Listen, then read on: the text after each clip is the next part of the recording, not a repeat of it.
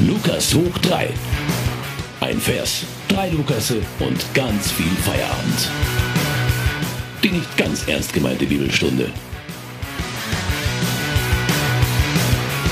Einmal mehr nach diesem fulminanten Intro. Eine Folge Lukas hoch 3 nur für euch. Und eins vorweg, wir nehmen diese Folge für euch auf am heißesten Tag des Jahres 2019. Es ist der 25.07. In Bonn wurden 40,6 Grad gemessen. Hier in München ist es nicht viel kälter. Wir sitzen aber für euch im Studio. Wir leiden, damit wir euch die Bibel beibringen Also können. falls ihr das im Winter hört, die Folge kann ja sein, Podcast ist ja immer verfügbar. Geiles Medium, ne? Dann erinnert euch zurück, 38 Grad, wenn euch jetzt kalt sein sollte, sind auch nicht so richtig geil mehr irgendwie. Aber gut. Für alle, die vielleicht auch im Winter zum ersten Mal hier reinhören bei uns bei Lukas hoch 3, ganz kurz das Prinzip erklärt. Es geht darum, wir sind drei Lukasse. Ich bin Lukas Fleischmann. Und ich, Lukas Schöne. Und der dritte Lukas im Bunde, das ist der Evangelist Lukas, weil wir haben uns gedacht, warum sich nicht einfach mal bei 40 Grad Außentemperatur ins Studio reinsetzen und bei einem Feierabendbier über die Bibel Das sinnieren. einzig Vernünftige ist das Bier dabei. naja. Das Prinzip ist jedenfalls folgendes. Kollegen von uns haben sich einzelne Bibelstellen aus dem Lukas-Evangelium rausgesucht und diese Stellen lesen wir vor und dann quatschen wir ein bisschen drüber und irgendwann so geschätzt nach der Halbzeit werden wir aufdecken, wie es weitergeht und dann gucken wir, ob sich unsere Vorhersage, wie es weitergehen könnte oder was wir da rein interpretiert haben, inwiefern das dann mit dem übereinstimmt, was dann danach kommt. Und deswegen würde ich sagen, lieber Lukas, vielleicht kannst du mal sagen, was hast du denn gerade aus unserer geilen Losschüssel gezogen? Für eine Lostrommel hat nämlich das Budget nicht gereicht. Auch das haben wir schon öfters erwähnt, aber Ja, das hat sich auch nicht geändert. Eher im Gegenteil, wir sind im Minus, weil irgendwer muss ja das ganze Bier auch bezahlen. Naja, äh, ich habe auf jeden Fall klammheimlich schon einen schönen Zettel gezogen und da steht drauf 8,22, Kapitel 8, Vers 22.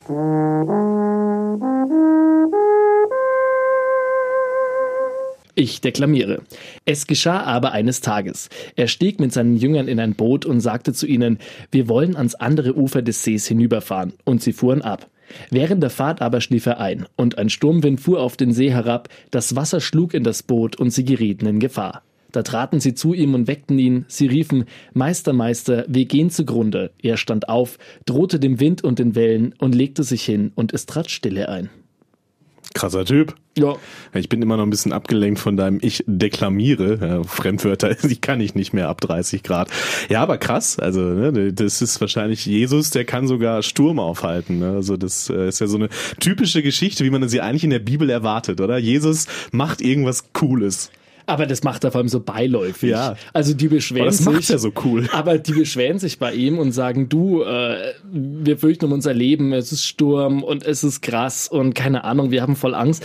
Und er schläft gerade und dann steht er einfach auf, sagt jetzt mal ganz sinngemäß Windhalsmaul und legt sich wieder hin. Ja, aber das ist doch das Coole. Also er steht auf, ich, ich stelle mir das so vor, wie er mit so schlafverklebten Augen so guckt. Hä? Ja, und dann einmal schnipst und dann ist alles vorbei und er legt sich wieder hin. Also das wäre eine super Szene irgendwie. Stell dir mal vor, das könnten wir am Tag nach der Lukas hoch 3 Aufnahme genauso machen, wenn wir irgendwie so mit einem leichten Kater ins Büro reinkommen, in die Redaktion ja noch, reinkommen. was noch nie passiert ist. was noch nie passiert ist. Und dann sagen wir irgendwie so, weg. Und dann ist es weg. Dann hat sie das in Wohlgefallen aufgelöst. Aber ich glaube, so ein Kater, der ist was viel Schlimmeres als ein Sturm. also, ich weiß nicht. Äh, ja, aber das ist ja, also das, man muss das ja wahrscheinlich wieder, wir versuchen mal ernst zu werden, man muss das ja wahrscheinlich irgendwie auch so in übertragenen Sinne verstehen, oder? Also, dass man, ja, das, was könnte das bedeuten, dass er den Sturm beruhigt, ja, und so beiläufig beruhigt? Das, das hat er ja wahrscheinlich nicht wirklich, oder? Also, Es ist mal wieder, glaube ich, eine Frage des Vertrauens und des Glaubens. Also es geht darum, ich könnte mir vorstellen, dass die Jünger bei diesem Beispiel einfach diejenigen sind, die zweifeln, die um ihr Leben fürchten und die in eine existenzbedrohende Situation kommen. Und genau in diesem Moment drehen die komplett durch. Die drehen am Rad und die sagen, du Jesus, Was ja verständlich die- ist. Natürlich ist es verständlich.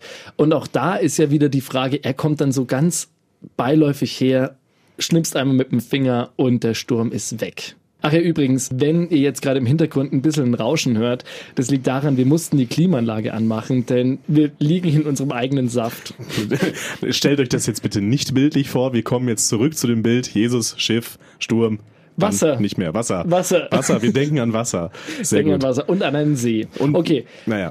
Okay, wir müssen wieder ernst werden. Also, Unbedingt. es geht darum, er, also die Jünger haben Angst, sie sind in einer existenziellen Bedrohung. Er schnipst beiläufig mit den Fingern und der Sturm ist rum. Ja, wenn das Leben immer so einfach wäre, gell? Ja, krass, wenn man ja. in einer Notsituation einfach zu so einem Heiland gehen könnte und dann sagen könnte, du mach mal, dass es besser wird und dann zack. Aber wahrscheinlich will uns die Stelle ja genau das sagen. Ne? Wer an Jesus glaubt, an den Heiland glaubt, ne, der kann alle Schwierigkeiten, alle Stürme, die das Leben so bereithält für jemanden, der kann die überstehen. Ja, das ist dann, das ist dann nicht nicht mehr so schlimm, weil man ja mit Jesus durch diese stürmische Zeit geht. Das, das will uns diese Stelle, glaube ich, sagen. Aber du hast natürlich recht, dass es im Alltag, wenn wir das jetzt auf heute 2019 beziehen, natürlich nicht immer so leicht ist. Ne? Und vor allem, ich würde es mal gerne noch auf eine Ebene höher hieven. Die Jünger müssen sich da mit einer Naturkatastrophe mehr oder weniger beschäftigen. Ja. Die Sache ist natürlich, dass wir ja gerade in einer sich anbahnenden oder schon längst da seiende Naturkatastrophe da, befinden. ich, da können wir uns doch drauf Der einigen, Klimawandel ne? ist da, Ja. sonst säßen wir hier nicht bei 40 Grad in Ja. München im Studio. So, und das Ding ist ja, stell dir mal vor, es gäbe heutzutage wieder so jemanden wie Jesus und du müsstest einfach nur fest daran glauben und dann würdest du zu Jesus sagen, du, wir haben Angst, weil es ist heiß, es gibt immer mehr Dürren, auf der ganzen Welt spielt das Klima verrückt und dann käme so jemand wie Jesus her und schnippst mit den Fingern und sagt, so Leute, wir haben jetzt wieder die Temperaturen und oder das, das Klima auf der Erde von 1850. Es wäre ein Traum, wenn das so, so leicht gehen würde. Ich meine, wir haben ja gewisse Personen in, im Moment, die uns halt aufmerksam machen auf das, was da passiert. Ja, aber die können jetzt halt nicht aber mit die können nicht, Greta Thunberg kann Problem. nicht schnipsen und Ja. nicht sagen, okay, Ja. jetzt ist das alles vorbei. Ja, Ja. Klar gibt's diese Personen, die uns darauf hinweisen, ähm, als Fridays for Future, als Gesamtbewegung, die uns immer wieder darauf hinweist, die uns, uns, den Politikern, allen eigentlich der ganzen Gesellschaft in den Arsch tritt. Na, die jungen Leute, die noch jünger sind ja als wir, die uns in den Arsch tritt und dann sagt so, hey, da muss was passieren. Ähm, aber Jesus sagt ja noch nicht mal was dazu. Also bisher nicht, vielleicht kommt es ja noch. Äh, Wir werden das ja gleich erfahren. Ja, äh, aber so leicht ist es halt nicht. Ne? So natürlich gibt's einen, der uns darauf aufmerksam macht, oder gibt's mehrere, die uns darauf aufmerksam machen. Aber wir alle müssen halt was tun. In der Geschichte tut halt Jesus. Aber ich glaube im Moment, also wir sind halt alle gefordert jetzt. Und Ne? die Frage ist auch die, finde ich, wenn man das jetzt hier auf diese biblische Analogie bezieht, die Jünger glauben ja trotzdem. Das heißt, sie glauben ja daran, dass Jesus etwas ändern kann, weil Richtig. sonst würden sie ja nicht fragen. Genau. Jetzt gibt's ja heute ganz viele Menschen, die leider Gottes ganz prominente Positionen haben und vor allem ganz einflussreiche Positionen, Mhm. die ja sagen, dass es so eine Naturkatastrophe ist, dass es das gar nicht gibt. Also, Beziehungsweise die sagen, dass der Mensch nichts dafür kann. Ne? Ja. So, das, das ist, da- das ist ja so, das ist, macht's ja noch perfider irgendwie, finde Eigentlich ich. schon, ja. Das macht's noch perfider. Die, die streiten ja gar nicht ab, Aber dass gut, sich etwas verändert. Jünger- sie, sie sprechen uns halt nur jegliche Schuld dafür ab. aber die Jünger in der Bibelstelle können natürlich jetzt nichts für den Sturm. Natürlich, nein, nein, das, das stimmt. Aber ich finde trotzdem die, die Gedanken, die Herangehensweise, die finde ich eigentlich gar nicht schlecht. Weil es geht ja wirklich nur darum, du siehst einfach diese Jünger, diese ganz normalen Menschen, die ja eben nicht der Heiland sind, sondern halt Jünger, die haben echt Angst. Ja. Ich würde vorschlagen, ich lese es nochmal vor und lese dann einfach mal weiter und dann Genau, können wir mal dann gucken, wie es weitergeht. Mal. Vielleicht sagt Jesus ja auch mal was. Ich deklamiere erneut. Oh Gott. Es geschah aber eines Tages. Er stieg mit seinen Jüngern in ein Boot und sagte zu ihnen, wir wollen ans andere Ufer des Sees hinüberfahren. Und sie fuhren ab. Während der Fahrt aber schlief er ein, und ein Sturmwind fuhr auf den See herab. Das Wasser schlug in das Boot und sie gerieten in Gefahr. Da traten sie zu ihm und weckten ihn. Sie riefen, Meister, Meister, wir gehen zugrunde. Er stand auf, drohte dem Wind und den Wellen, und sie legten sich hin, und es trat Stille ein. Jetzt geht's weiter. Er aber sagte zu ihnen, wo ist euer Glaube? Sie aber fragten einander voll Schrecken und Staunen, wer ist denn dieser, dass er sogar den Winden und dem Wasser gebietet und sie ihm gehorchen? Ja. Also mir hilft es jetzt nicht wirklich weiter, muss ich ehrlich sagen. Also er fragt das Einzige, was er sagt. Also mein Wunsch hat sich erfüllt, dass Wo er ist was euer sagt. Glaube? Er fragt sie, wo ist euer Glaube? Aber überleg mal, könnte man nicht auch das ist ziemlich gut in unsere heutige Zeit übertragen, wenn wir jetzt alle Fatalisten wären? Was wir ja nicht sind, Was wir nicht sind. Dann könnten wir ja sagen, ähm, du, die Erde ist eh dem Untergang geweiht. Mhm. Die Menschheit, so wie sie jetzt ist, ist dem Untergang geweiht aufgrund der Art und Weise, wie sie mit der Erde umgeht. Das heißt, das Einzige, was wir noch machen könnten, ist vielleicht das Sterben ein bisschen zu verlängern, um das jetzt mal wirklich drastisch auszudrücken. Und er sagt aber, wo ist euer Glaube? Also vielleicht will er damit ja einfach nur motivieren, positiv zu denken. Wollte ich gerade sagen, will er uns Optimismus einimpfen sozusagen nach dem Motto, ja, da ist ein Sturm, das ist das bestreitet ja niemand, also in dieser an dieser Stelle bestreitet es niemand und aber ihr müsst doch selber oder ihr seid doch selber auch für euer Schicksal verantwortlich. Mhm. Nicht ihr müsst euch doch nicht nur auf mich verlassen, ja, nicht nur auf mich, den Heiland, der regelt, irgendwer regelt das schon. So, wir wecken den jetzt und sagen, hey, der regelt das, sondern ihr mit eurem Glauben, mit eurem Können, mhm. Wissen, was auch immer, ihr seid doch mit dafür für unsere Reise hier verantwortlich. Glaubst du, dass wir diese Reise als Menschheit erfolgreich fortsetzen werden oder glaubst du, dass wir den Kahn in den Dreck ziehen? das ist eine gute Frage. Ich glaube, dass, dass wir den Karren in den Dreck ziehen, ehrlich gesagt. Nicht so schnell vielleicht, wie, wie manche das sagen, aber wir, wir, wir sind ja gerade dabei. Ich glaube, dieses Umdenken, was gerade durch Fridays for Future, durch Greta Thunberg, vor allem natürlich durch diese Bewegung irgendwie stattfindet, aber ich glaube, dass es zu langsam stattfindet. Also du meinst, äh, wir haben das meiste schon verschlafen wir müssen uns aufs Fiasko einstellen. Ja, das Einzige, was uns, glaube ich, übrig bleibt, ist Schadensbegrenzung. Ich glaube, alles andere, äh, ist, da ist der, der Zug schon abgefahren einfach. Ja. Also du, wenn man, wenn man, also ich habe ich hab mich vor allem in den letzten Tagen, jetzt wo es so heiß war, ich kann Hitze halt absolut nicht ab, für mich ist das irgendwie nicht gut, äh, habe ich mich auch mal ein bisschen damit beschäftigt, ein paar Artikel gelesen, auch ein paar wissenschaftliche Artikel und so weiter. Und das ist schon alles ganz schön krass, was die da beschreiben. Ne? Und das ist nicht mehr mehr irgendwie in 200 Jahren, das ist in 30, 40 Jahren. Und wenn da jetzt nicht sich radikal grundlegend in den nächsten drei, vier Jahren was ändert, ich glaube, dann haben wir verloren einfach. Und ich sehe diese Veränderung ja, nicht. Ich gebe dir da partiell recht, aber da kommt ein bisschen mein Optimismus aus Angst raus. Weil okay. im Prinzip gebe ich dir recht, aber ich will dir nicht recht geben. Und deswegen sage ich, ich bin ich optimistisch. Ich würde mir gerne auch nicht ich recht geben. Ich habe auch mehrere, ich habe auch mehrere Dinge, die da vielleicht also die mir persönlich Hoffnung gemacht haben. Zum Beispiel, also ich bin großer Fan von den BBC Naturdokus. Ich mhm. finde das, was die BBC da an Naturdokus produziert, das ist der absolute Wahnsinn. Und jedenfalls, da gibt's eine Doku, die auf einem bekannten Streaming-Dienstleister veröffentlicht wurde. Ähm, da geht es darum, dass verschiedene Bereiche der Natur, verschiedene Welten porträtiert werden. Dann kommt das, was es jetzt gibt oder noch gibt, dann kommt das, wie es in Gefahr ist. Aber, mhm. und das finde ich das Schöne daran, es kommt immer ein Beispiel, was passiert, wenn man etwas tut. Also zum Beispiel, da ging es um diese ähm, kalifornischen Seetangwälder. Ich weiß nicht, ob du von denen schon mal was gehört hast. Das sind diese Unterwasserwälder vor Kalifornien. Das sind so Unterwasserbäume oder Algen sind es dann ja wahrscheinlich. Ich bin kein Biologe, keine Ahnung.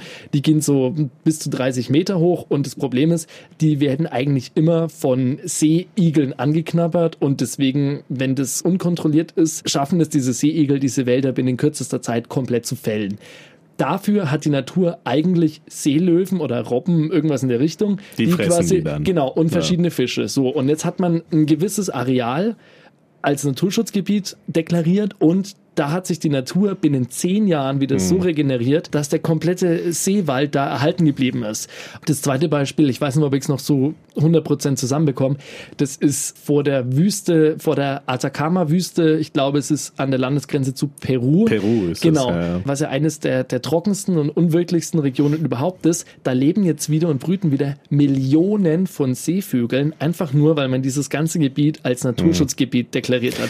Das heißt, klar, das sind alles im Prinzip Prinzip Tropfen auf dem heißen Stein, aber ich glaube, dass wir die Natur in ihrer Regenerationsfähigkeit und vor allem in ihrer Anpassung da ein bisschen unterschätzen, weil dass sowas binnen zehn Jahren wieder entsteht, ich will damit nicht sagen, dass wir machen können, was wir wollen und die Natur repariert sich schon selbst. Ich unterbreche dich ungern. Äh, das ist interessant, was du erzählst. Das wusste ich beides auch zum Beispiel nicht. Kennen ein paar andere Beispiele, die noch kleineren Rahmen sind, aber was, was mein Problem ist, und ich glaube, der Unterschied, den wir heute haben, du bist optimistischer als ich.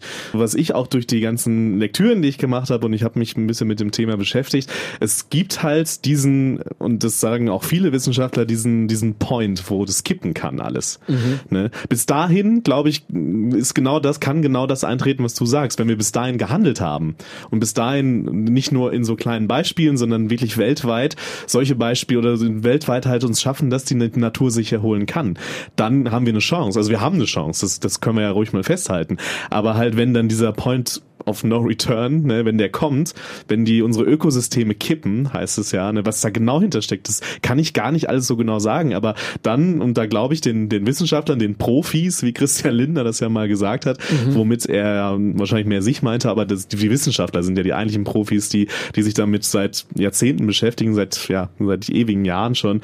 Und wenn das kippt, dann haben wir halt diese Chancen nicht mehr. Ne? Dann mhm. haben wir, dann erholt sich die Natur halt einfach nicht mehr. Und ich glaube, dass dieser Point of No Return, dass der gar nicht mehr so weit weg ist. Da gebe ich dir auch wiederum recht und vielleicht muss ich meinen Optimismus jetzt ein bisschen äh, eingrenzen, weil ich habe gerade mal wieder am Redaktionsfenster einen BMW X7 vorbeifahren sehen. Mhm. Und liebe bayerische Motorenwerke, ihr habt Verantwortung und ich finde es unverantwortlich, dass ihr mehrere SUVs rausbringt, dass sie jetzt einen X7 rausgebracht hat, der größer ist als ein VW-Bus. Und da frage ich mich einfach, wie kann eine Firma wie BMW, und klar, man muss immer im Weltmarkt bestehen, man muss immer gucken ja, und so weiter und so weiter. Aber das macht mich so wenn, sauer. Wenn ich solche Diskussionen höre, ganz ehrlich, das, das kann man, das, das, man merkt, ich werde emotional. Ne? Das, mhm. das ist halt, wenn ich solche, solche Argumentationen auch höre, auch wenn, gehen wir mal in die Politik, Politik. Ja, wenn dann Leute sagen, ja, Klimawandel, Klimaschutz, ja klar, müssen wir machen, aber wir dürfen, wir dürfen doch die sozialen Fragen nicht außer Acht lassen. Klimapolitik ist eine soziale Frage. Diesen Gegensatz aufzumachen, dass das überhaupt das als überhaupt als Gegensatz sprachlich darzustellen, das kotzt mich schon an. Mich würde ja. einfach mal interessieren, was sich jemand denkt, der sich jetzt einen BMW X7 kauft. Der muss ja über schweinemäßig viel Geld verfügen, weil sonst würde der das der nicht denkt tun. sich, ich kann mir das leisten wahrscheinlich. Ja. ja, aber die Frage ist die, glaubst du, wenn wir die Kohle hätten, angenommen, wir wären jetzt doppelt so alt. Wir wären so ein bisschen über 50. Ich mhm. schätze mal, das ist das Alter, der, das Durchschnittsalter für diese Käuferschaft. Vielleicht dieses BMW X7. mehr oder weniger ist ja Und egal. Wir können ja. auch den Audi Q8 ja. nehmen. Wir können, wir können den neuen Mercedes G. Also ich bin großer Autofan. Das muss ich, ich kenne auch die Modelle und alles mögliche. Aber ich finde das unverantwortlich, wenn sich jemand heutzutage einen Q8 oder einen X7 oder einen Mercedes GL oder wie die Dinge auch immer heißen, kauft und damit in der Gegend rumfährt. Das ja. sind 2,5 Tonnen, die im Durchschnitt 80 Kilogramm in der Gegend rumfahren. Ich habe neulich eine Diskussion mit jemandem geführt, der sich äh, ein ähnliches Auto gekauft hat. Ich weiß gar nicht mehr genau, was es für eins ist. Ich bin nämlich kein so großer Autofan, ja, und der hat original gesagt, und das ist ja auch ein Ding, was man immer mal wieder liest, was auf Social Media von irgendwelchen Leuten geteilt wird oder so, dass es halt, ja, ja gut, in, in China und Russland und so, die, die produzieren alle so viel CO2, was wollen wir denn da in Deutschland verändern? Also kauf mir so ein Auto, ich verändere doch eh nichts. Mhm. So, das ist, das ist so, ja, so gehen ist, die ran. Ja, gut, aber ne? es ist halt genau die klassische Frage, ne? Das ist halt, wenn viele Leute das machen, dann macht es einen Unterschied, aber wenn natürlich nur Europa sagt, ja, wir machen jetzt einen auf Umweltschutz und in China ähm, produzieren die ja mittlerweile wesentlich mehr und in den USA sowieso. Klar, das ist die Frage. Und also ich finde auch, dass das gewissenstechnisch dann gar nicht so leicht zu beantworten ist, aber mich macht so ein, mich macht so ein Riesen-SUV aus so vielen Gründen einfach stinksauer, weil ich finde, das ist ein Statement, das ist ein bam in die Fresse, ich habe die Kohle, ich kaufe mir dafür das nutzloseste Auto der Welt. Ja. Die könnten sich ja wenigstens eine Limousine oder irgendwas Vernünftiges, also ein Auto in der Größenordnung ist selten vernünftig, aber, aber das ist noch irgendwie, also das kann ich noch im Entferntesten nachvollziehen. Aber die Frage ist wirklich die, jetzt stell dir mal vor, wir hätten die Kohle. Und für uns wäre es okay, einfach mal 80, 90.000 Euro für so einen neuen SUV auszugeben. Mhm jetzt aus unserer, aus unserer jetzigen Position sagen wir alle, nee, wird man nicht machen, wir würden das nicht machen. Du ganz ehrlich, ich, ich hoffe auch, dass ich da wieder moralisch so integer wäre, dass ich es machen würde, aber ich kann das gar ich nicht mit Sicherheit sagen. Auto mich vielleicht wieder als Gutmensch, aber ich habe es ja gerade schon angedeutet, ich habe mir aus Autos noch nie was gemacht. Gut, dann hättest du so, irgendwas anderes. Ist, das ist vielleicht, vielleicht würde ich mehr fliegen, das will ich gar nicht sagen. Vielleicht würde ich mhm. mich dann ins Flugzeug setzen und sagen, ja, ich kann mir halt jedes Jahr drei Weltreisen leisten. Das ist genau der, genau die Frage. Ja, alle reden über Klimaschutz, alle reden darüber, fliegen, oh, fliegen ist kacke, es gibt ja den Flugscham und alles und trotzdem wird mehr geflogen denn je. Wann war denn deine letzte Fernreise? Fernreise, die Fernreise ist schon länger her. Ich glaube, wann war das? Vor drei Jahren, vier, vier, vier Jahre Argentinien war ich da.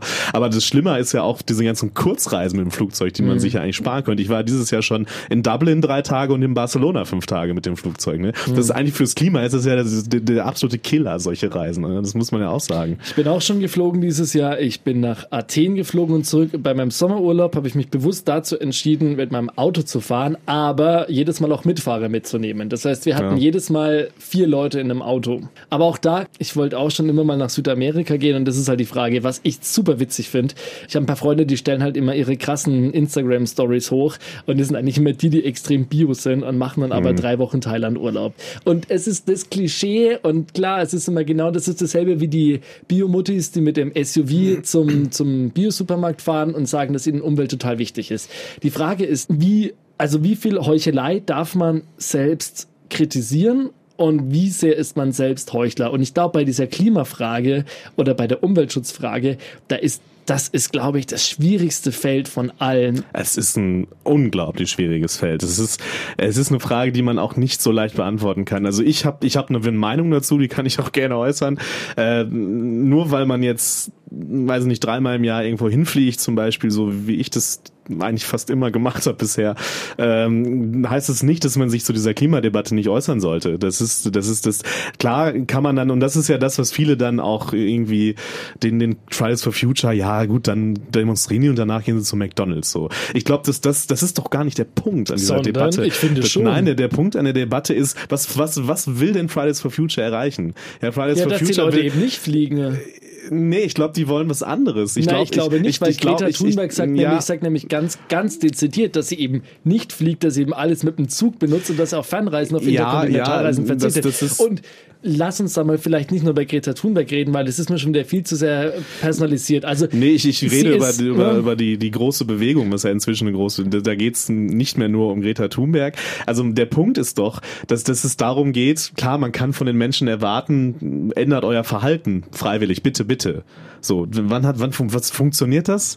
Es, es muss ein gesellschaftlicher Wandel, es muss ein politischer Wandel stattfinden. Ich glaube, dass es braucht Verbote, es braucht, es braucht einfach Mhm. Sachen, die, wo die Politik sagen muss, und ja, da sage ich die Politik, okay, wir müssen da Grenzen setzen. Also zum die Beispiel die- eine CO2-Steuer. eine in dem CO2-Steuer, ersten- ja genau, Flugtickets teurer machen, Bahnfahren günstiger machen, so, so diese ganz Apropos konkreten Bahnfahren, Dinge. ja. Alter. Apropos ja, das Bahn. ist ja sowieso pervers. Hey, das ja. finde ich, das ist das das, Perverseste, was es gibt. Also wenn ich von München nach Köln mit, mit einem Lufthansa-Flug hin und zurück Ja, günstiger bin als mit einem Bahnticket. Liebe ist so Deutsche Bahn, liebe Deutsche Ja. Bahn, fickt euch, was Ja. eure Preise betrifft. Eindeutig, eindeutig. Ich fahre diese Strecke sehr oft München Köln. Was ich da teilweise bezahlen muss, das, das ist unfassbar. Also Merkst du, dass das heute voll die Agro-Folge Ja, ist? Wir aber grad bei richtig- dem Thema werde ich aber auch? Ist ich das- weiß ich nicht. Nein, ich glaube, das ist das Thema. Ich glaube, es ist gut, dass uns das Thema so bewegt. Ich glaube, vor zwei Jahren hätten wir noch gar nicht drüber gesprochen. Doch, glaube ich schon. Aber nicht so, wie wir jetzt drüber Doch, glaube ich schon. ne? Doch, glaube ich glaub- schon. Weiß ich nicht. Doch, ich glaube nämlich Flugshaming gab es auch schon vor zwei Jahren. Auf jeden Fall. Doch. Also ich hatte das nicht, muss ich gebe ich auch gerne zu. Ich habe Al- das, also- ich hab das erst seit letztem Jahr, äh, was wird auch wieder zu spät wahrscheinlich, ja. Aber das ist, es ist gut, dass diese Debatten geführt werden. Es ist gut, dass sie emotional geführt werden. Mich regt halt nur immer auf, mit was für einer, mit was, mit was für einer Haltung manche Leute auf diese, auf diese Argumente, die dann Fridays for Future halt bringt oder so, auf wie die darauf reagieren, ja, mit dieser scheiß Schulpflicht. Äh, Wen interessiert in zehn Jahren auch die Aber Schulpflicht? das ist, glaube ich, eine andere, das ist, glaube ich, ja, eine andere Frage. klar. Ich die jetzt Frage, reg mich in Rage. Die Frage, nee, die Frage, die man sich stellen sollte, ist, muss man darauf hoffen, darauf wetten, dass die Politik etwas macht, weil die Gesellschaft zu dumm ist, selbst was zu ändern? Damit zu dumm, man würde ich sagen, hat das nichts zu tun. Oder zu, zu, zu, zu, zu lethargisch, zu bequem, wie Ja. auch immer. Boah, und da muss ich dir widersprechen, nee. Weil das funktioniert nicht. Weil die Gesellschaft ist nämlich Dann haben wir von, ein Problem. Weil die Gesellschaft ist nämlich von denen, also die Leute, die uns bestimmen, sind die, die von uns gewählt sind. Und das sind Ja. die, die auch durch unsere Stimme an der Macht bleiben. Im optimalen Falle funktioniert so Demokratie. So, und ich sag jetzt einfach, die wollen auch, dass sie an der Macht bleiben. Und deswegen werden die nicht Benzin so dermaßen krass besteuern, dass keiner mehr Auto fahren kann. Deswegen werden die nicht sagen, Leute, wir haben noch ein Kontingent von 1000 Flugreisen. Und deswegen glaube ich schon, dass es dieses Umdenken, was du angesprochen hast, ist wichtig. Und ich glaube aber, das muss wirklich, da muss es im Kleinen anfangen. Und was man auch nicht unterschätzen darf, ist, ich glaube auch, dass die Leute in anderen Erdteilen dieses selbe Gewissen entdecken wie wir. Ich glaube nicht, dass das eine rein europäische Sache ist. Jemand, der in Shanghai wohnt und den Smog die ganze Zeit mitbekommt und die Umweltzerstörung mitbekommt, ich glaube nicht, dass der sagt, ja, ist mir scheißegal, ich bin Chinese. Ich sage ja auch nicht, dass es den Wandel nicht braucht in den, in den Köpfen. Ich sage nur, dass ich das für, für unwahrscheinlicher halte, als da wirklich politisch krass gegenzusteuern. Ich glaube, ich irgendwann glaube, ich, kommt der Überlebenswillen ich, des Menschen. Ich, glaube, dass, dass der Erfolg der Grünen viel damit zu tun hat, äh, dass die Leute, die Grün wählen, das kann man ja ruhig so sagen, das sind meistens eher wohlhabendere, eher in Städten wohnende, mhm. eher die, die halt viel die Umwelt belasten. Ne, das haben, sagen Studien ja auch eindeutig. Ich glaube, dass, dass viele die Grünen auch so ein bisschen wählen, so, bitte haltet mich davon ab, das zu tun. Ja, bitte, bitte. Also ich weiß, ich, ich, weiß, dass ich was tun muss, mhm. aber ich tue es nicht, weil ich kann mir halt leisten, viel zu reisen. Ich kann mir halt leisten, irgendwie äh, ja jeden, jedes Jahr dreimal in Urlaub zu fliegen. Aber bitte haltet mich davon ab. Ihr müsst mich davon abhalten, sonst mache ich es immer wieder. Und das, ich glaube, dass sich auch ein Stück weit der Erfolg der Grünen dieser Bevölkerungsgruppe daraus ableiten lässt. Kommen wir mal wieder zurück zum eigentlichen Zitat. Stimmt, weil wir waren geht, ja bei der Bibel. Genau, weil es geht nämlich darum, was können wir was können wir von diesem Zitat, von dieser Passage mitnehmen? Was ich mitnehme ist, ähm, auch damals hatten die Menschen schon Angst, auf dem sinkenden Schiff zu sein. Und das kann man wirklich wortwörtlich so nehmen. Es braucht, finde ich, Vertrauen und Optimismus. Das kommt meiner Meinung nach ganz deutlich aus dieser Bibelstelle hervor. Und ich bin optimistisch, aber ich bin aus Angst optimistisch, dass wir das irgendwie hinbekommen. Ich nehme mit, dass wir auf jeden Fall beide Seiten brauchen. Also ich sehe in dieser Geschichte Jesus mal als die Politik, die handelt, und ich sehe die Jünger als quasi die Bevölkerung, die, die sagt, bitte, bitte Politik, tu was, ja. Aber ich glaube, es braucht beides. Es braucht den Sinneswandel, wo bleibt euer Glaube, ja. Ihr müsst auch daran glauben, selbst was verändern zu können, aber natürlich braucht es auch den Souverän, wen auch immer, also der halt Jesus, das, der da hilft. Der, der ist souverän. Eben Jesus ist in dieser Geschichte der Souverän. Ja, ja Jesus ist immer souverän. Und weißt du, was Fall, ich souverän ja. finde? Wir machen uns jetzt noch ein Bier auf. Das finde ich total so. In diesem Sinne, bis zur nächsten Folge. Prost und äh, ja, wenn euch jetzt gerade auch warm ist, ne? dann äh, wir leiden mit euch. Mehr Bier trinken. Bis dann. Tschüss. Ciao.